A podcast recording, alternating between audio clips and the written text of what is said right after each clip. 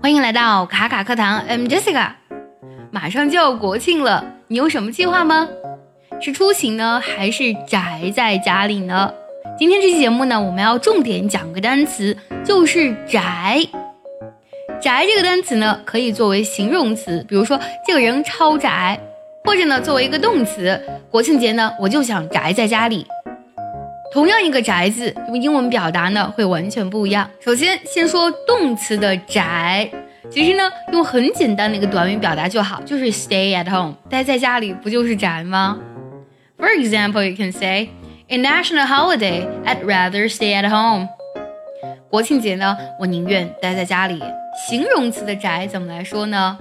其实呢有一个单词叫 indoors，这个单词本身呢是一个形容词，它指的是室内的。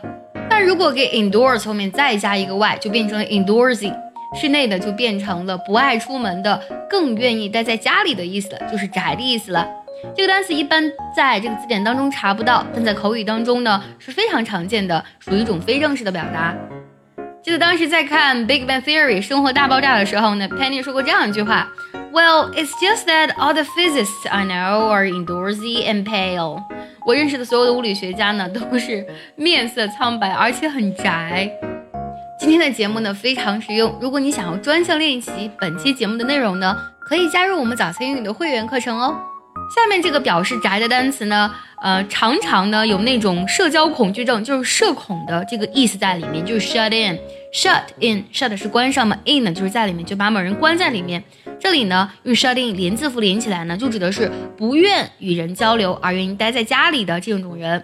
他更多呢，除了去表示这个人宅的动作之外呢，也表示他那种不愿意跟别人交流的性格。需要特别注意的是呢，shut in 这里呢它是一个名词，就指的是宅在家里的人了。比如说我们看这个句子，The man became a shut in since the death of his wife。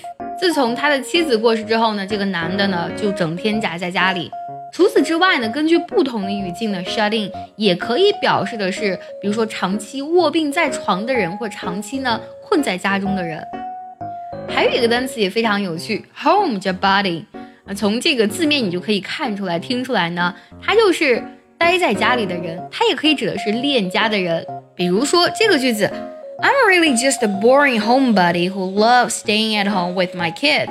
我就只是个呢很无聊的，喜欢待在家里的，跟我孩子在一起的人。